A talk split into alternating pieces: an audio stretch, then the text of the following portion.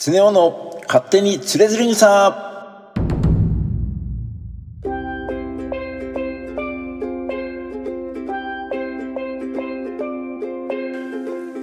この番組は日本三大随筆の一つつれづれ草の内容を楽しく解説しながら日々の暮らしに役立つヒントや明日使えるちょっとした豆知識そして雑談中心でお届けする番組です。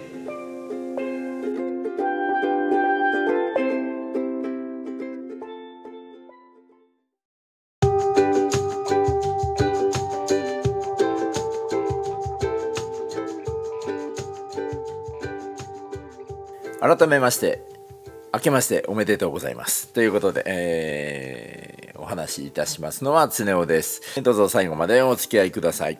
もうこの放送を始めてちょうどこれで1年になろうとも、うん、しているんですけれども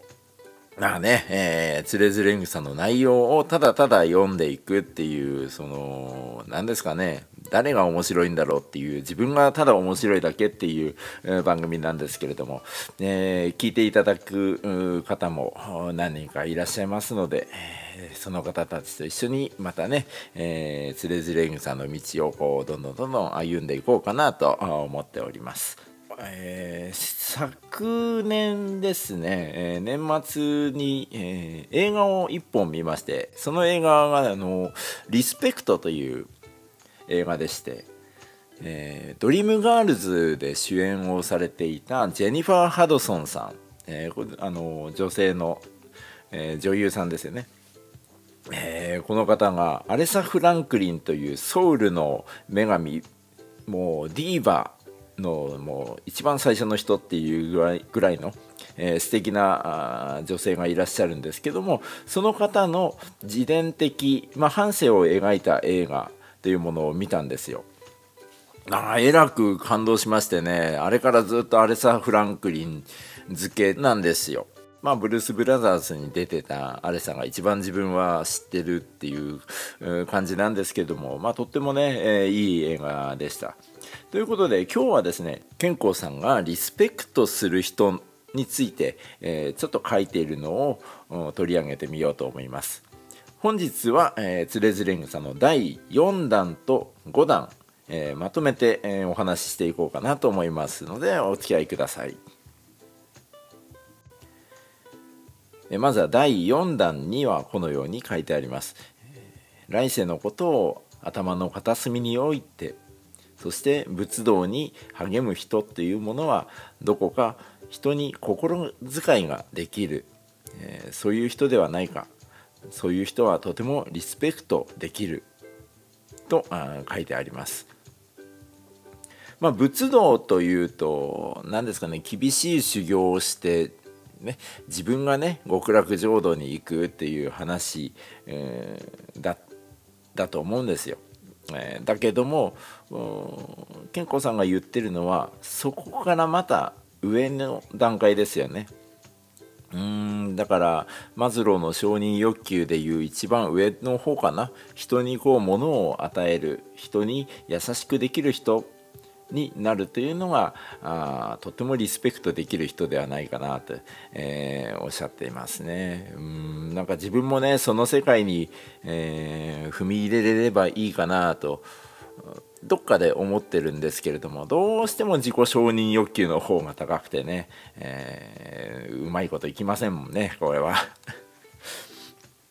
まあただね、えー、そういうどこか徳を積みたいって思いながら生きればいいかなというふうには自分はよく思いますね。そして第5弾にはこのように書いてあります。深い悲しみに暮れた人が物の弾みで頭を丸めて出家するっていうのは、まあ、誰でもやること。だけどただただ何もない人が家の門を閉じて引きこもって、えー、そして誰かを待つっていうこともなく何も期待しないでのんびりと暮らす。そのような暮らしの形もいいものだと思う。秋元の中納言様が宝物書という、まあ、書物ですね。この書物の中でこう書いていました。誰かがいつ流されたかわからないようなそんな流刑地でぽっかりと浮かんだお月様を眺めていたい。というふうにえー、書いている。これはとってもリスペクトできる。と書いていらっしゃいます。正直この話を最初聞いた時よく分からなかったんですよ。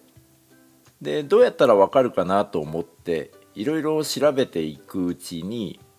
秋元の中納言っていう方が出てきますけれどもこの方のことがこの内容を読み解く上でのキーになる人間ではないかと思ったんですね。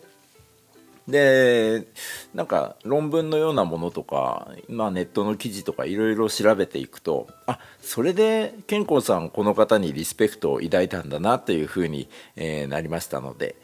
ちょっと紹介しようと思います。でこの方、えー、源家の方で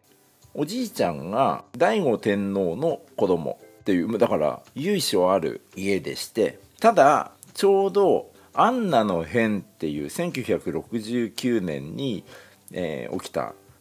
歴史の教科書にも載っているような事件がありましてこのアンナの変の時に藤原家が、えー、摂関政治を始めちゃった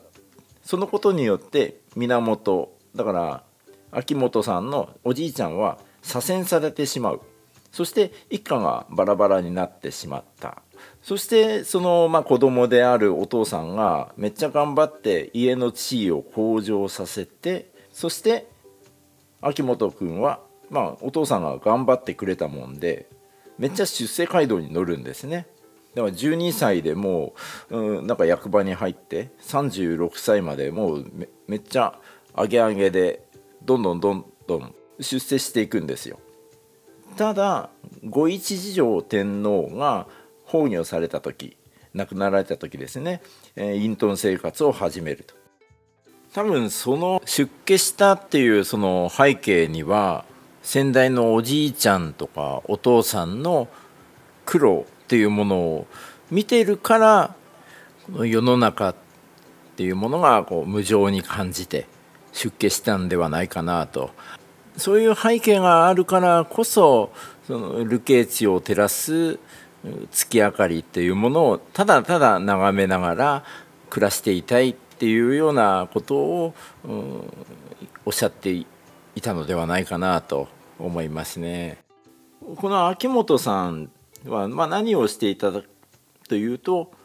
えー、仏道を勉強するということではなくってひたすら琵琶を弾いていたらしいんですよね。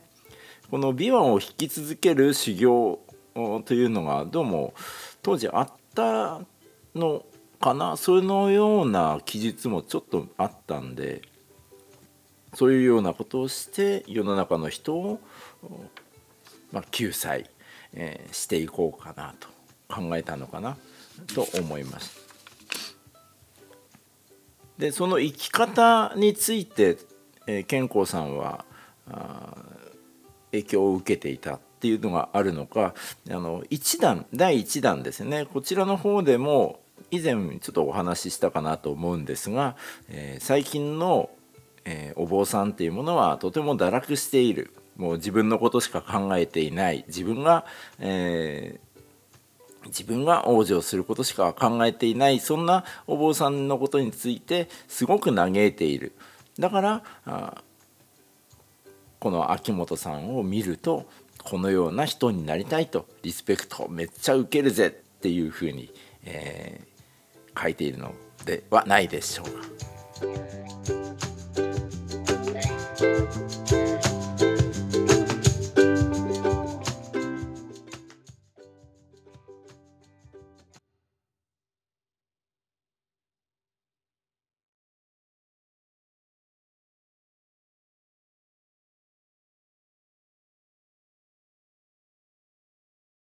人物を読み解いていくとうん健康さんが普段どういう人から影響を受けていったそういうものも見えてきて今回はとてもね勉強になりましたね。とっても面白かった。まあ今ちょっとね紹介させていただいただけじゃなくてまあ自分そんなに歴史に強い方じゃなかったんであそういえばなんかアンナの変はわかんないけど摂関政治なんていうものは久々に聞きましたよね。あこういうことあったよななんていうふうに、えー、改めてね、えー、歴史の面白さっていうものも、えー、この文学の中から、え感じることができました。勝手につれづれん草この放送は毎週水曜日夕方6時に新しいエピソードを公開しております、えよろしければ番組登録の方チャンネル登録の方お願いいたします。そして、えー、ご意見そしてご感想そして番組の感想は私の Twitter の方に DM、リプライなどで、えー、書いていただけますと、えー、今後の番組の制作の励みになりますのでそちらの方も合わせてよろしくお願いいたします。あと、えー、今日紹介した第4弾第5弾こちらの方は私のノートに原文の要約が書いてございますのでそちらも合わせてお読みください。ということで、えー、本日の放送はここまでとなります、えー、お話しいたしましたのは常雄でした。それではまた。バイバイ。